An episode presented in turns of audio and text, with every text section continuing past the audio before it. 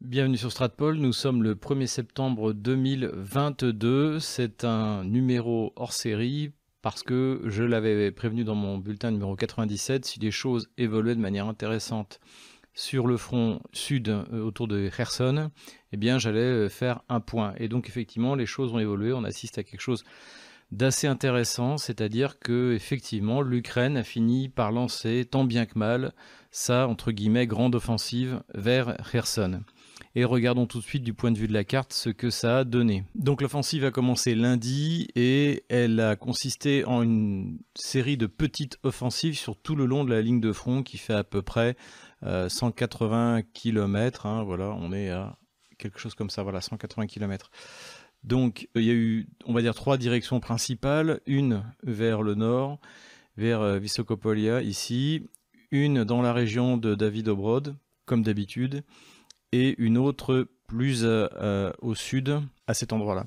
Et également des tentatives de contre-offensive vis-à-vis des gains russes qui avaient été faits la semaine dernière, dont j'avais parlé, donc euh, dans cette zone-là et dans cette zone-là. Alors ce que vous voyez là, la ligne orange que j'ai faite, c'est les progressions et les directions maximum de progression de l'armée ukrainienne. On va commencer par analyser donc cette ligne de front et après on verra ce qui s'est passé ce matin à Energodar. Donc il y a eu deux vagues d'assaut. Le premier c'était lundi, qui s'est tout de suite très mal terminé, et le deuxième, eh bien, c'était mercredi, et ça s'est aussi très mal terminé pour l'armée ukrainienne. Donc où en sommes-nous aujourd'hui? L'assaut qui a été donné au nord du front au sud de Krivoy Rog est un échec. Les Russes ont tenu sans problème sur euh, leur position ici et ici, et en fait, à l'heure où je vous parle, ils sont, la ligne de front est revenue comme initiale comme elle était dimanche dernier. Ici, les Ukrainiens n'ont pas avancé du tout, c'est pareil, les Russes sont parfaitement tenus. Ici, en revanche, ils ont réussi à percer. Mais en fait, euh, pour ceux qui suivent Stratpol depuis le début, notamment depuis ces cartes, en fait, c'est dans cette zone-là que généralement les, Ukrainiens avaient essayé d'approcher et systématiquement les Russes faisaient la même chose, c'est-à-dire qu'ils les laissaient rentrer et une fois qu'ils se trouvaient sur ces petites localités où il n'y a aucun moyen de se protéger, hein, je rappelle ici, c'est la steppe pontique, donc euh, c'est impossible de se protéger, et eh bien en fait l'artillerie russe faisait le travail et détruisait tout ce qui avait été mis en place. Et là visiblement c'est ce qui s'est passé, c'est-à-dire que les Russes ont laissé rentrer les troupes ukrainiennes jusqu'à Stary Starvok ici, jusqu'à Kostromka et jusqu'à Bruskine, et après on commençait à aller, euh, bombarder, à les détruire. À l'heure où je vous parle, cette zone-là maintenant est évacuée par l'armée ukrainienne, et pour l'instant, les euh, Ukrainiens contrôlent encore euh, Stavok ici, pardon pour le, leur écorcher le nom. Et ce qui est intéressant, c'est que les Russes n'ont pas détruit les trois pontons qui ont été mis, c'est-à-dire qu'en fait, euh, les Russes attendent que les Ukrainiens viennent occuper euh, cette zone-là pour pouvoir les détruire. Donc ici, c'est euh, en fait c'est un ce que les Russes appellent un sac à feu ou une killing zone en anglais. Et donc c'est un échec également ici pour Kiev. Échec total également dans cette localité ici. Donc euh, les Ukrainiens ont essayé d'attaquer et en fait les Russes ont tenu, ça n'a absolument rien donné. Échec total également sur Blagodatne, donc qui est euh, en fait cette zone que les parachutistes russes ont pris il y a pas très longtemps.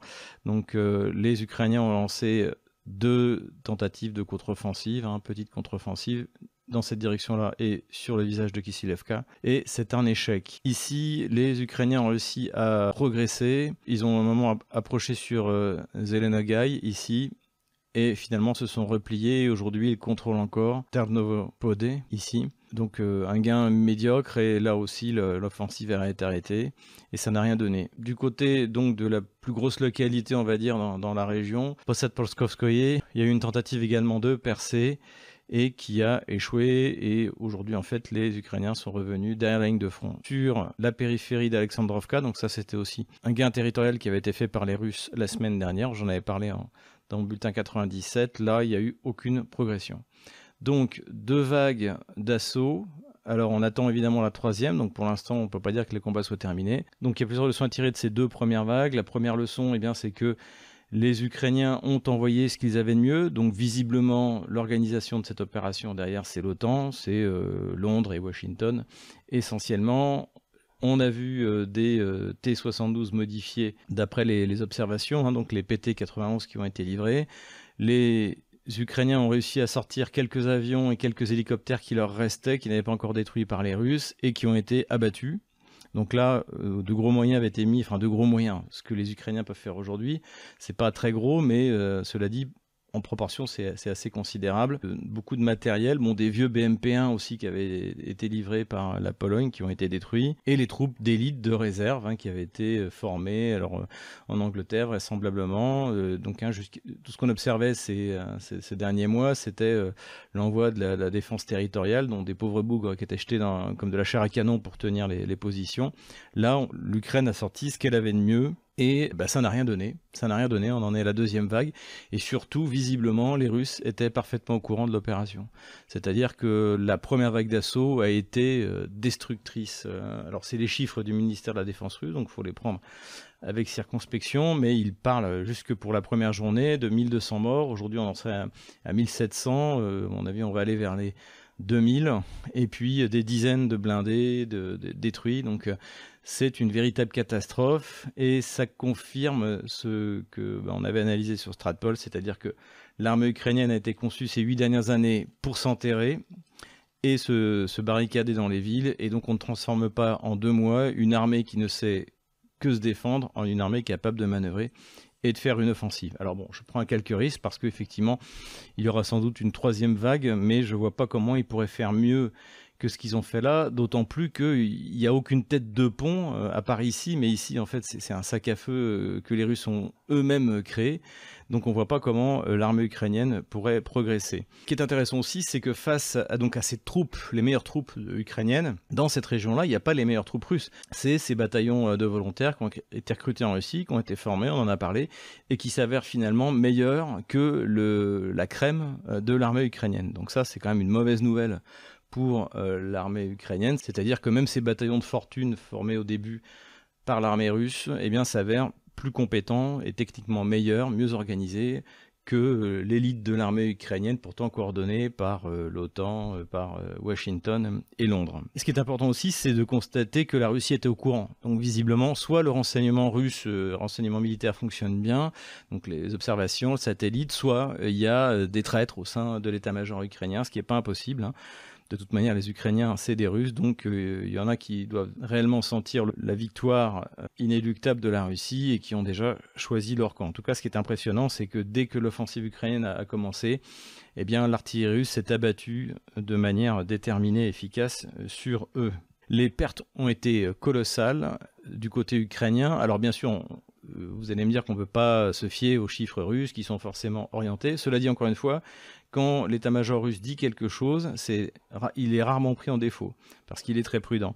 Mais au-delà de ça, on a quand même des signes euh, qui, sont, euh, qui sont décisifs, c'est-à-dire que bah, dans les hôpitaux à Nikolaïev ou à Odessa, euh, on a fait appel aux dons de sang de, de, la population, donc il y a des files entières de gens qui attendent pour donner leur sang pour essayer de sauver les malheureux soldats qui se sont fait détruire et qui sont fait blesser. L'oblast de Transcarpathie, donc c'est la région de Transcarpathie, donc c'est des régions avec une forte minorité euh, magière, hein, ce, sont, ce sont des Hongrois, ils ont été rattachés de force par Staline.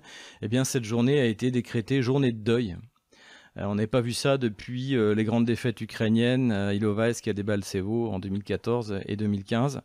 Donc là également, ça veut dire que la situation est grave. Et surtout, il y a même eu un article dans le Washington Post où ils sont bien obligés de reconnaître que alors bien sûr, bon, c'est un organe de propagande américain, donc ils disent que euh, l'armée ukrainienne euh, a, fait des gains territoriaux, mais que ça lui coûte très cher, et surtout à l'intérieur.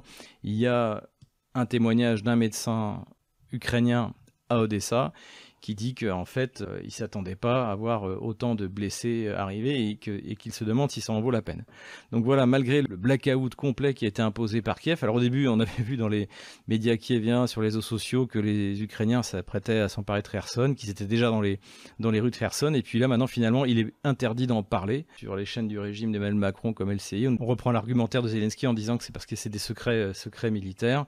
Et en fait, c'est pas du tout ça, c'est tout simplement c'est une véritable catastrophe. Et d'ailleurs, d'après les chaînes pro-ukrainiennes, les chaînes Telegram, l'état-major ukrainien aurait demandé à Zelensky d'arrêter le massacre, euh, mais c'est peu probable qu'il accepte. Donc je pense qu'on aura une troisième vague au moins, et donc les combats ne sont pas terminés. En tout cas, pour l'instant, eh bien, bah, pour les auditeurs de Stratpol, ça ne surprend pas, c'est un échec total. Ce qui s'est passé ici également ce matin, c'est intéressant, c'est-à-dire que au moment où la délégation de l'agence pour le, nucléaire euh, international arrivait à Energodar, eh bien, les Ukrainiens ont tenté un coup assez audacieux. Euh, je verrais bien la patte de l'Angleterre derrière, hein, parce que c'est c'est euh, qui ose gagne, hein, on sent la patte des SAS, c'est-à-dire de s'emparer de la centrale nucléaire d'Energodar. Alors pour remettre dans les circonstances, en fait, la délégation arrivait par l'Ukraine et donc passait la ligne de front ici et devait euh, remonter jusqu'à Energodar pour se rendre dans la centrale. Euh, au passage, on voit bien que ceux qui disent qu'il y a des troupes russes stationnées à Energodar, c'est complètement ridicule. Pourquoi se mettre à Energodar alors qu'on peut se mettre tranquillement euh, ici, ici, ici, donc avec un accès au front bien plus rapide? Et surtout, si les Ukrainiens ont tenté cette opération, c'est parce qu'ils savaient qu'il y avait Energodar uniquement ce qu'on appelle la Rosgarde, la garde nationale, qui garde Energodar comme elle garde les centrales nucléaires en Russie euh, en général. Donc, d'après ce qu'on sait, la tentative d'assaut a eu lieu par un débarquement très tôt euh, dans la matinée, hein, je crois 6-7 heures du matin, et le but c'était de débarquer ici une soixantaine de commandos qui s'emparaient de la centrale et qui étaient suivis par un débarquement plus important avec deux barges de débarquement, visiblement 200, euh, 300, c'est difficile à dire, commando ukrainien. Le problème, c'est que là aussi, visiblement, les Russes les attendaient et que même s'il n'y avait ici stationné que de la garde nationale, c'est-à-dire garde nationale, en fait, n'a pas d'équipement lourd, en fait, l'aviation légère russe a immédiatement réagi et euh, ainsi que les Sukhoi 25, donc euh, les K-52 ont attaqué, les Sukhoi 25 ont attaqué. La garde nationale a extrêmement bien réagi et donc la première vague de débarquement a été euh, quasiment annihilée. Donc les Russes ont annoncé 47 morts, trois prisonniers, dont deux en état grave. Donc ça veut dire qu'il y aura des gens à faire parler. D'après les informations, encore une fois, à prendre avec prudence, de l'état-major russe, eh bien, euh, donc toute cette opération ici a échoué. Et quant au renfort qui était censé arriver, eh bien, les barges ont été coulées dans le Dniepr, donc ça a dû coûter à peu près 200 morts aux forces spéciales ukrainiennes. Le but, c'était assez clair, eh c'était de s'emparer de la centrale au moment où la délégation de l'Agence internationale d'énergie atomique débarquait, pour en fait euh, affirmer que l'Ukraine contrôlait la centrale et qu'il fallait qu'elle soit démilitarisée, exiger la démilitarisation avec l'arrivée des membres de l'UE. Donc euh, bah, tout ça a échoué, donc tout a échoué. Hein. c'est je pense que cette semaine, c'est peut-être une des pires semaines de l'armée ukrainienne hein, du point de vue euh, des résultats. Et maintenant, l'agence de l'AIEA est là et a l'intention d'y rester. Et désormais, la vraie étape question qui se pose, c'est que est-ce que l'agence internationale pourra obtenir des Russes qu'ils ne coupent pas l'électricité en Ukraine, non contrôlée par, euh, par Moscou Et ça, rien n'est moins sûr. Voilà, c'est tout euh, pour ce soir. Normalement, je ne referai pas de, vidéo intermédiaire, puisque eh bien, dans 3-4 euh, jours, vous aurez le bulletin avec les dernières évolutions, non seulement dans la région de Kherson et de Zaporozhye, mais également sur tout le reste du front. À bientôt.